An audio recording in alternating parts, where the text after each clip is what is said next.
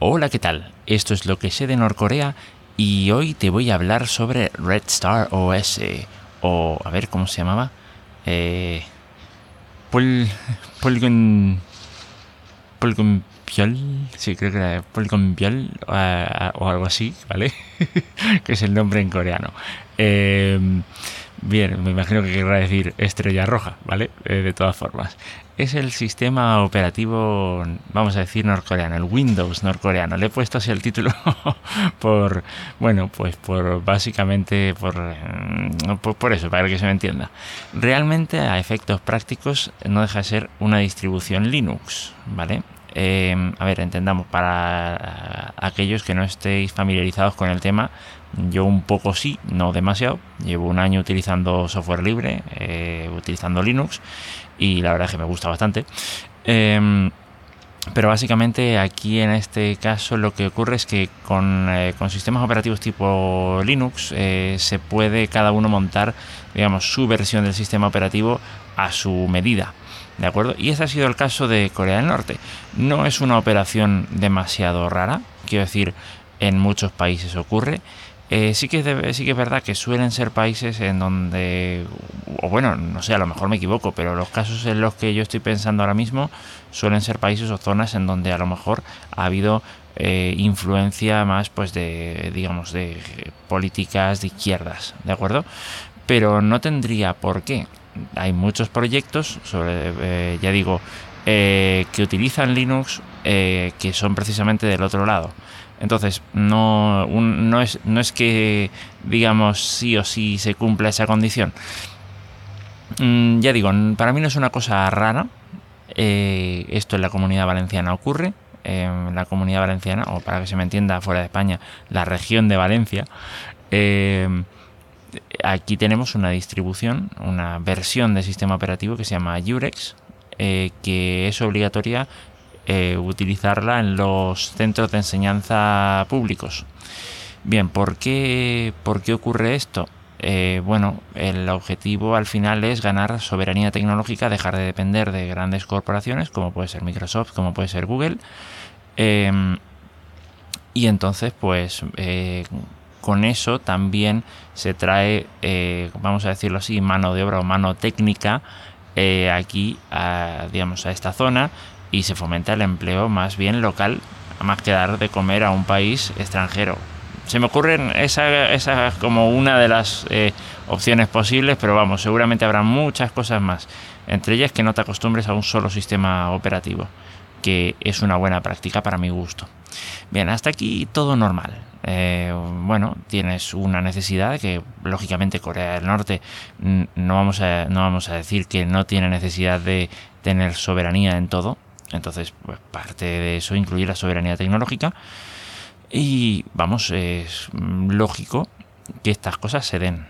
Ahora, mm, vamos a la parte que ya no es tan lógica o que ya es un, ya, ya obedece a todo lo que tiene que ver con la vigilancia eh, que tiene la vigilancia que tiene el país sobre sus ciudadanos, etcétera. Red Star OS, digamos, sí, es, una, es técnicamente una distribución Linux, pero tiene una capa que no es Linux, que no es software libre. Entendamos esto.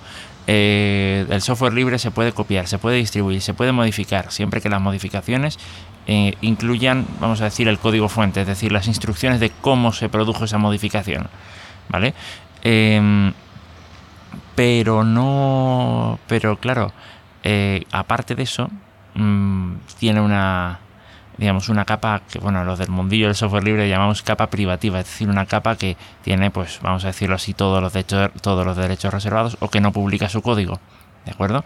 Em, ciertas aplicaciones o ciertos usos que se le dan que no tal entre ellos he llegado a, escuchar o a leer que eh, tienen su propio sistema, digamos, su propio algoritmo de cifrado, que tienen su tal, tienen, algunas cosas así un poco raras dentro de, las opciones que tiene el sistema operativo. Bien. Pero bueno, hasta aquí uno podría decir, vale, esto es normal. Eh, de hecho, eh, vamos, Eh, si tienes un dispositivo Android, mm, más o menos algo así ocurre. Hasta donde, tengo entendido, utilizas eh, digamos, el núcleo de Linux y sobre eso pones pues, la capa de Android que ya, pues no sé, ya, ya no sé qué parte de, digamos, eh, Android creo que como tal es software libre, pero después hay una capa, digamos, la capa de Google que ya no es libre. entonces, bueno, digamos que Mm, sí, somos, todos vivimos bajo sistemas operativos norcoreanos y estas movidas, ¿no? Pero no, vamos a ver. Eh, bueno, sí, no, no, según cómo se vea. Em, después, después el, el otro tema tiene que ver, por ejemplo, con mm, los archivos. No sé qué exactamente ocurre, qué es lo que ocurre, pero parece que a los archivos, por ejemplo, eh, se les hace, se les, se les pone determinada, determinada información para eh, saber en qué equipos se han copiado, en qué equipos se han descargado y así tener controlada más a la, gente, claro, porque eh, seguramente como, como ya sabréis y si no lo digo, en Corea del Norte sí se pasan archivos de forma ilegal. En el grupo sí que lo estuvimos comentando. aquí, bueno, sí, eh, si tuvisteis la ocasión eh, o pudisteis entender el documental de Young Marang Generation, ahí eh, se hablaba un poquito del tema también. Em, entonces, si se pasan archivos, no todo es a través de, ni, mucho menos puedes hacer esto a través de la intranet del gobierno, pero, pero eso, vamos, básicamente. Entonces, mm, ¿cómo, cómo te digo? El, tema, el tema con Star OS es más las funciones que tiene de vigilancia que otra cosa. También, por supuesto, que eh, deliberadamente se suprimen determinados comandos. Hay uno que es el comando sudo, que seguramente cualquiera que haya usado Linux sabe de qué va el comando. Es el que permite tener acceso como superusuario a la máquina. Bueno, hasta aquí es como un sistema operativo sin rutear o algo así. sí, sí, esto tenemos móviles norcoreanos o a la norcoreana. qué miedo a esto, ¿eh? en fin. Em, después, después tenemos algunas cositas más que son así un poco, ya digo, eh, sobre, todo encaminadas al tema de la, de la vigilancia. Voy a dejar un enlace a un artículo en español de la Wikipedia. Em, ya digo, es poco lo que se sabe. De hecho, el sistema operativo teóricamente no tendría que salir de las fronteras de Corea del Norte, pero encontré una página, digamos, encontré una forma de descargarlo de un sitio, mm, digamos, el sitio es confiable. Eh, la descarga, dejo el enlace en la descripción, pero por favor, eso se tiene que usar con un cuidado extremo, con unas precauciones extremas. No sé la procedencia de esto, no sé si el no, no lo he probado yo tampoco, porque tengo que tengo que dejar el equipo con digamos en determinadas condiciones para poder hacer eh, para poder hacer la prueba porque no basta solo con para mi gusto no basta solo con poner una máquina virtual y ya está sino que tengo que dejar eh, eh, ciertas ciertas condiciones hechas. Entonces mm, vale hasta aquí pues es eso eso el sistema operativo tiene entre otras cosas bueno pues su cliente de correo electrónico que será para uso interno vale por supuesto su navegador que bueno, es una modificación de Firefox llamado Naenara, que quiere decir mi país. Eh, vale, sí, bueno, por lo menos en eso son honestos, ¿no?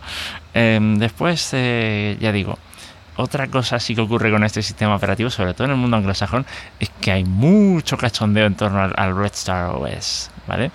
Em, entre ellos, bueno, he dejado en las notas del episodio también un, un vídeo eh, de YouTube en donde sale un tío que parece que, no sé, el canal del tío parece que se dedica a, a tocarle las narices a los, a, los estafadores, a los típicos que te llaman eh, haciéndose pasar por que, son de una compañía y lo único que, quieren es chuparte datos o quieren, yo qué sé, meterse en tu equipo y, reventártelo todo. Y hay gente que se deja, que es lo peor de todo. Em, entonces, pues eh, se, dedica, eh, se dedica a llamarlos y tal. el vídeo que vi era de se llama Scammer versus Red Star OS, ¿vale? O sea, el timador, eh, eh, digamos, es como un enfrentamiento timador versus versus Red Star OS. Eh, y el tío, pues nada, llama, llama ahí a un, a un servicio técnico de estos, así medio tal, y le, y le dice, pues, pues eso, que, que, que tiene problemas, que cree que tiene un virus en el, en el equipo y el, eh, digamos, ahí el tío empieza a resolverlo y tal, pero es que no era un... Eh, decía que tenía Windows 7, creo, y se mete y el tío hace unas movidas, pone una, una máquina virtual dentro de otra máquina virtual y, y, ahí estaba Red Star OS y, y, se conecta desde ahí y el tío empieza y el, el, el, que le estaba el que le estaba dando asistencia supuestamente empieza ahí a decir esto esto qué esto esto en qué idioma está esto esto es lo que tú tenías por defecto y después empieza a eliminarle cosas no sé vamos eh, eh, vamos esto así muy muy muy cachondeo vale de esos hay muchos muchos muchos. Debo decir una cosa también que, que no dije. Red Star OS también aparte de no permitirte eh, privilegios de superusuario por defecto, eh, tampoco te permite, digamos, tiene determinadas funciones de cortafuegos, de antivirus y tal, que si intentas eh, romperlas se reinicia. Eh, y yo no sé hasta qué punto te pueden controlar, eh, yo qué sé, sobre todo teniendo en cuenta que este sistema operativo está, se dice que no es que estén todos los ordenadores de Corea del Norte, sino sobre todo en universidades, bibliotecas, etcétera.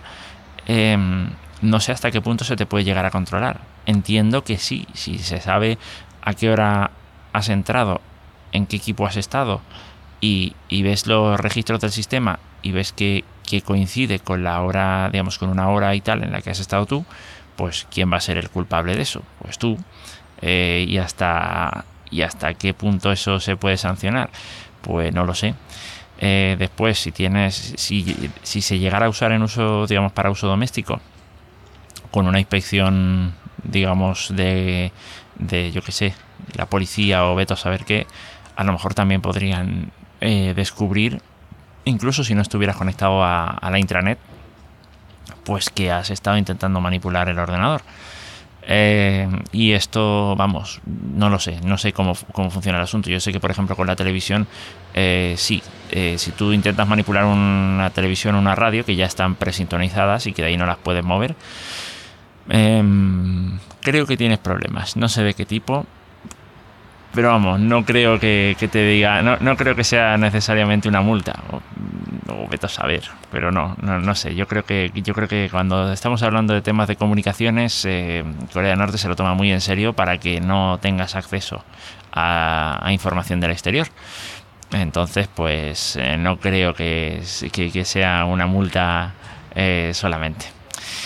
Eh, en fin, bueno, eh, vamos, ya he hablado bastante sobre Red Star OS y alguna cosita, digamos, Red Star OS y algo más. Y, y eso, ojo, un detalle, no confundir este sistema operativo con Estrella Roja, que es otra distribución. Yo me confundí, ¿de acuerdo? Eh, y digo, uy, qué fácil. Eh, me meto en una de estas páginas donde te descargas distribuciones de Linux y digo, ostras, qué fácil. Si esto, qué, qué, qué, fácil está. Y cuando me pongo a mirar, no, no, que resulta que no era esa. ¿Vale? Entonces, no confundirlas. La que he dejado aquí en, las notas del episodio viene de archive.org, pero no respondo de, ella, por supuesto. Eh, y dudo mucho que alguien pueda responder de ella. Tienen ahí para descargar la versión de escritorio, la versión servidor, la versión tal. Restar OS 2.0 que salió ya hace 15-20 años, necesita un Pentium 3 y 256 megas de RAM. Eh, y 3 gigas de disco duro. Vamos, que sí, que cualquiera de nuestros ordenadores va sobradito con eso. Eh, pero no os recomiendo que hagáis muchas tonterías, salvo que sepáis bien lo que estáis haciendo y cómo lo hacéis.